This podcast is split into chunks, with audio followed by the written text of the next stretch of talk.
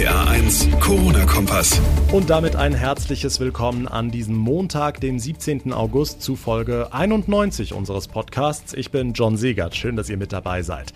Heute gab es eigentlich nur zwei Optionen. Entweder die Kids haben schon um 5 Uhr mit dem Rucksack vor der Tür gesessen und gewartet, bis es endlich wieder losgeht. Oder aber man musste sie regelrecht zur Schule tragen. Wie auch immer, dieser erste Schultag nach fünf Monaten Corona-Zwangspause, der war schon was Besonderes. Wir waren mit Ministerpräsidentin Malu Dreyer in einer Schule im rheinhessischen Budenheim. Wie der Betrieb dort angelaufen ist und was die MP zum Start sagt, dazu gleich mehr.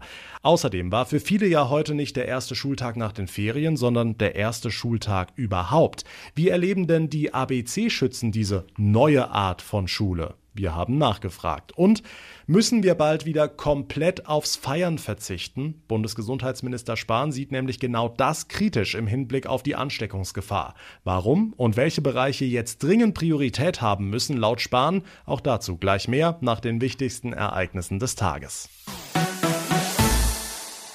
Der erste Schultag nach sechs Wochen Pause ist für Schüler, Lehrer und vermutlich auch für Eltern immer wieder ein einschneidendes Erlebnis.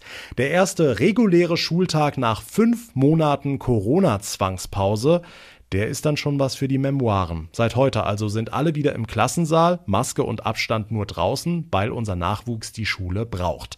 In Rheinland-Pfalz schaut sich die Ministerpräsidentin diesen ersten Tag immer vor Ort an, heute im rheinhessischen Budenheim, und sie hat festgestellt, dass die lange Pause zumindest in einer Hinsicht was gebracht hat. RPA1-Reporter Olaf Holzbach, und zwar und zwar in der Hinsicht, dass heute wirklich nicht einer dabei war, der meckerte. Nein, alle haben sie die Schule sowas von vermisst. Also auf jeden Fall meine Freunde und vor allem auch meine Lehrerin. Manchmal haben wir FaceTime gemacht, aber man konnte halt nicht richtig so live halt die Freunde sehen. Wir sind halt eher auch daran gewöhnt, in die Schule zu gehen. Ich habe das Lernen vermisst, weil ähm, wir andauernd nur zu Hause waren und nichts machen konnten. Viertklässler der Lenneberg Grund- und Realschule Plus in Budenheim. Das Lernen hat ihnen gefehlt. Wann hat man das vor Corona je gehört? Und damit sie wieder lernen können mit ihren Freunden, beachten sie brav die Regeln. Masken auf in den Gängen, Abstand, wo es möglich ist und desinfizieren. Sieht alles gut eingeübt aus, keine Show für den hohen Besuch. Aber wir sind auch vorbereitet, alle Schulen sind vorbereitet für den Fall, dass eine Infektion auftritt, dass dann entweder der Klassenverbund oder eine kleinere Einheit geschlossen werden muss, gegebenenfalls auch eine ganze Schule, sodass auch das Thema Wechsel von Präsenz- und Fernunterricht wirklich in der Planung ist. Ministerpräsidentin Malu Dreyer, die Kinder haben ein bisschen was vorbereitet, die Lehrer stolz daneben, aber so wie in Budenheim ist das längst nicht überall, sagt die Opposition. CDU-Fraktion Fraktionschef Christian Baldauf. Ich habe von wirklich vielen Schulleiterinnen und Schulleitern im ganzen Land immer wieder nur gehört, man hat uns nicht gefragt. Das ist der falsche Weg. Das zeigen ja auch die Zahlen. Die Schulleiterinnen, die Schulleiter, die Eltern, aber auch die Lehrer selbst sind sehr unzufrieden mit der Situation. Denen muss man helfen. Und das werden wir als CDU tun. Es ist eben auch ein erster Schultag in Wahlkampfzeiten. Unzufrieden oder nicht, maximal acht Wochen wird der erste Regelbetrieb dauern. Dann gibt's Herbstferien. Wir sind halt eher auch daran gewöhnt, in die Schule zu gehen. Und da lernt es sich eben doch am besten. Der erste Schultag in Rheinland-Pfalz, der erste Tag im Regelbetrieb. Ministerpräsidentin Malu Dreyer schaute sich in Budenheim an, wie die Sache läuft. Für viele Kinder steht diese Woche aber der allererste Schultag überhaupt an. Tausende ABC-Schützen starten mit vollgepackten Schultüten in die erste Klasse. Die meisten werden morgen offiziell eingeschult. Eigentlich ein Grund zu feiern, nur in Corona-Zeiten muss auch das anders ablaufen als sonst. RPA1-Reporterin Maike Korn mit einem Beispiel aus Mainz. Ja, schon ein großer Tag mit ganz vielen neuen Eindrücken, fremden Menschen. Primarstufenleiterin Anna Funk von der Martinus-Schule hat sich viele Gedanken gemacht, damit sich trotzdem alle wohlfühlen. Natürlich mussten wir uns überlegen, können wir alle Kinder gleichzeitig einschulen? Können alle Eltern gleichzeitig da sein? Die Lösung, der Gottesdienst, ist von der Kirche in den Schulhof verlegt worden. Dort können die Stühle für die Eltern auch mit genügend Abstand aufgestellt werden. Und auch die größeren Kinder können dabei sein und die Jüngsten willkommen heißen. Hinter den Kindern wird eine Klasse stehen und singen. Wir haben eine Dachterrasse, dort wird eine Klasse stehen und singen. Und dann werden wir aus zwei Klassenräumen an den Fenstern noch Kinder singen lassen. So soll trotz der räumlichen Trennung am Ende doch ein Gemeinschaftsgefühl entstehen.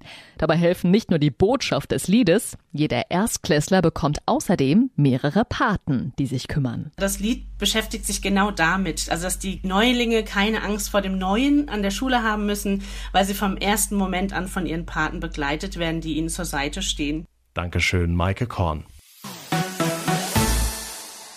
Die Ferien in Rheinland-Pfalz sind also rum. Am Wochenende sind wieder etliche Familien aus dem Urlaub zurückgekommen und der ein oder andere von euch vielleicht auch ist dabei bestimmt an einer Corona-Teststation vorbeigekommen, zum Beispiel in Bayern.